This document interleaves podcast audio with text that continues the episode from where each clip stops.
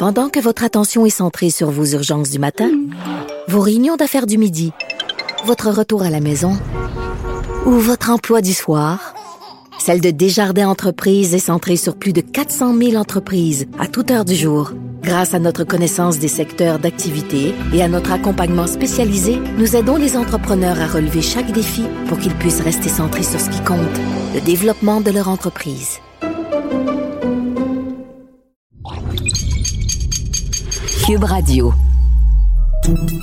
Salut, c'est Charles Dran avec l'équipe dans 5 minutes. On s'intéresse aux sciences, à l'histoire et à l'actualité. Aujourd'hui, on parle de laser, plus précisément de la chirurgie au laser pour corriger la vue. On appelle ça la chirurgie réfractive, modifier la courbure de la cornée pour ajuster la focalisation de la lumière dans le plan de la rétine. C'est une intervention somme toute assez banale aujourd'hui qu'on pratique la plupart du temps avec un laser. Mais comme dans beaucoup d'innovations de la médecine moderne, cette technique, on la doit à une longue suite de découvertes et d'expériences étalées sur quelques siècles. Un chemin de la connaissance assez étrange dans le cas de la chirurgie réfractive, un chemin fait de hasard bien sûr, mais aussi de moments assez farfelus et qui ont mené vers ces techniques. En voici les moments marquants avec Gabriel Benoît. Il y a plusieurs types de correction de la vue au laser et plusieurs techniques utilisées, mais le principe de base reste de modifier la forme de la cornée en enlevant une toute petite couche de cette dernière à l'aide d'un laser. Donc si on revient au tout début, soit au 19e siècle, on va comprendre assez rapidement qu'on connaît vraiment pas grand-chose à la chirurgie au laser. En fait, tout ce qu'on sait, c'est que le néerlandais Lendir Jans Lans, un professeur d'ophtalmologie, a publié en 1896 une étude qui porte sur la possibilité de traiter l'astigmatisme, qui est une maladie de l'œil, en modifiant la courbure de la cornée au moyen d'incisions. Donc il va falloir attendre jusqu'en 1930 pour que l'ophtalmologiste japonais Tsutomu Sato réalise les premières chirurgies réfractives sur des pilotes militaires. Vous aurez compris que dans ces années-là, Tsutomu n'a pas vraiment accès à la technologie laser qui, elle, arrivera 50 ans plus tard.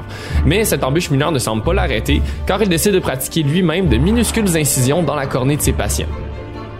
Malheureusement, je suis certain qu'entraîner une dégénérescence rapide de la cornée n'était pas vraiment son plan initial, mais malheureusement, c'est ce qui est arrivé.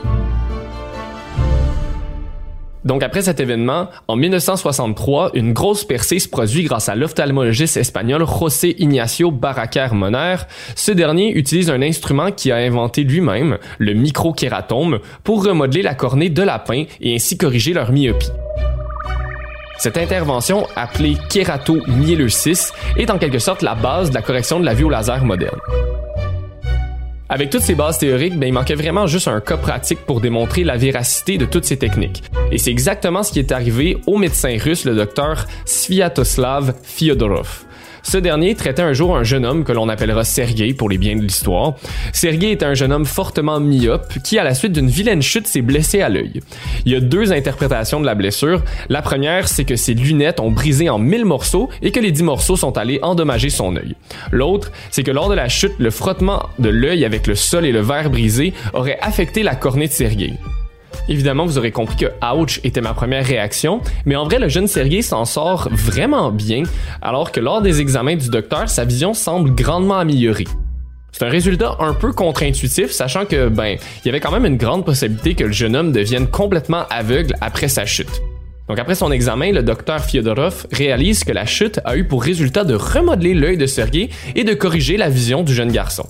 Et donc notre docteur russe a décidé d'étudier attentivement ce phénomène et ses recherches l'amènent à mettre au point la kératomie radiaire, une technique qui apporte une contribution majeure au secteur de la chirurgie réfractive. Cette technique pour corriger la vue était très populaire dans les années 80, mais a perdu en popularité lorsqu'une nouvelle technologie a été développée dans les mêmes années qui est venue complètement changer toute l'histoire de la chirurgie au laser.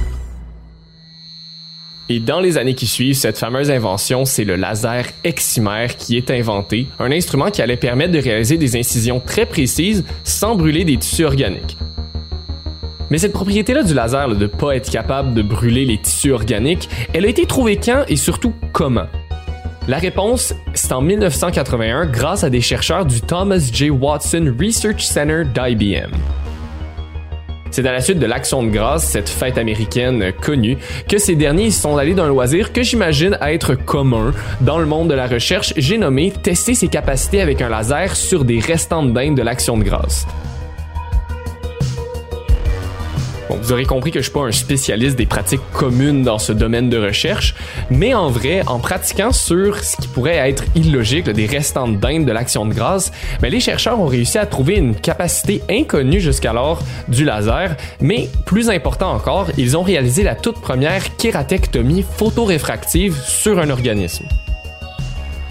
À ce moment-là de l'histoire, on est tout proche de l'opération comme on la connaît aujourd'hui, et comme je disais un peu plus tôt, c'est dans un environnement plutôt étrange que le tout va se concrétiser. C'est en 1988 que le docteur Stephen Trockel et ses deux collègues reçoivent l'autorisation de mener des expériences sur des humains dans une remorque à proximité d'un compacteur d'ordures du LSU Medical Center. Donc, malgré plusieurs raisons qui restent un peu nébuleuses, cette demande farfelue permet à l'équipe de rapidement découvrir que ben, les vibrations que la remorque fait à cause du fonctionnement du compacteur permettent d'obtenir de meilleurs résultats que lorsqu'il réalisait l'opération dans des conditions plus normales. Une des collègues du docteur Trockel, d'ailleurs, la docteure Marguerite McDonald, est la première chirurgienne au monde à réaliser une correction de la vue au laser pour corriger la myopie d'une patiente de 61 ans. L'histoire de l'intervention de la correction de la vue au laser ne se résume pas à ces moments plutôt inattendus, mais je trouvais quand même que ces derniers démontraient que parfois, ce sont pas les chemins les plus conventionnels qui mènent à des découvertes scientifiques et médicales modernes. On connaissait l'histoire de la pomme qui tombe sur la tête de Newton, qui finit par découvrir la gravité.